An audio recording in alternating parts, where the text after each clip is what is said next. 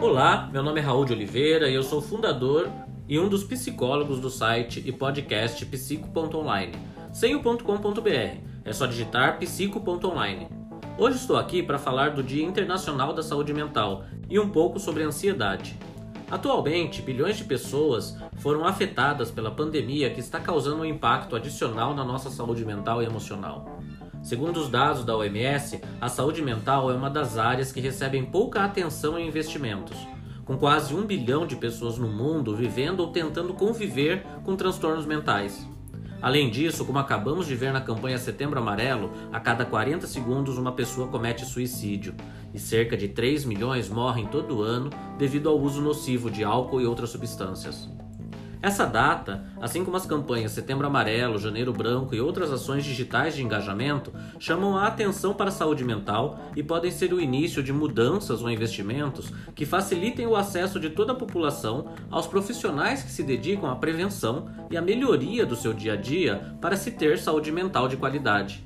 Também temos aí uma oportunidade para prestar atenção aos primeiros sintomas dos transtornos mentais, assim como a ansiedade.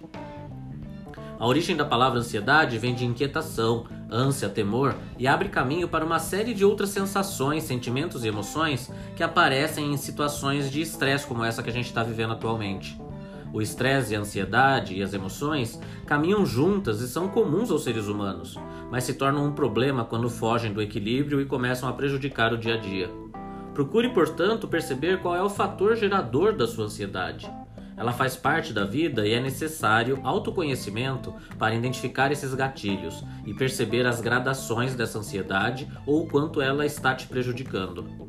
Permanecer nesse estado pode fazer com que a ansiedade se torne um grande problema e, de algo passageiro, passe a ser um sintoma de problemas mais difíceis de serem resolvidos. Algumas dicas podem ajudar a identificar melhor o seu estado de ansiedade e como lidar com pequenas crises. A primeira é sempre identifique o motivo. Depois peça ajuda e ajude quem está em crise, não fortalecendo a ansiedade, com mais perguntas ou dicas de milagrosas. Não é falando, tenta não ficar ansiosa, que isso vai resolver o problema. Concentre-se no momento. Se você estiver próximo de alguém em uma crise de ansiedade, acolha, ouça ela e procure ajudar a pessoa a focar naquilo que estiver próximo às suas mãos. Conte, por exemplo, as respirações, respirando e inspirando pausadamente. É outra dica é dedique tempo para você sem se cobrar tanto.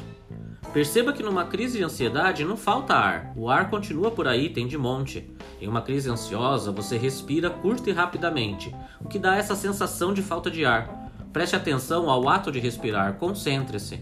E mesmo parecendo repetitivo, busque um psicólogo para entender melhor o que está acontecendo. Isso vale também para quem tem filhos. Crianças também têm ansiedade e problemas com a saúde mental e emocional. Lembre-se que eles percebem tudo, aprendem muita coisa e são inteligentes. Perceba alterações no comportamento, alterações na maneira de brincar e ouça o que eles têm a te dizer.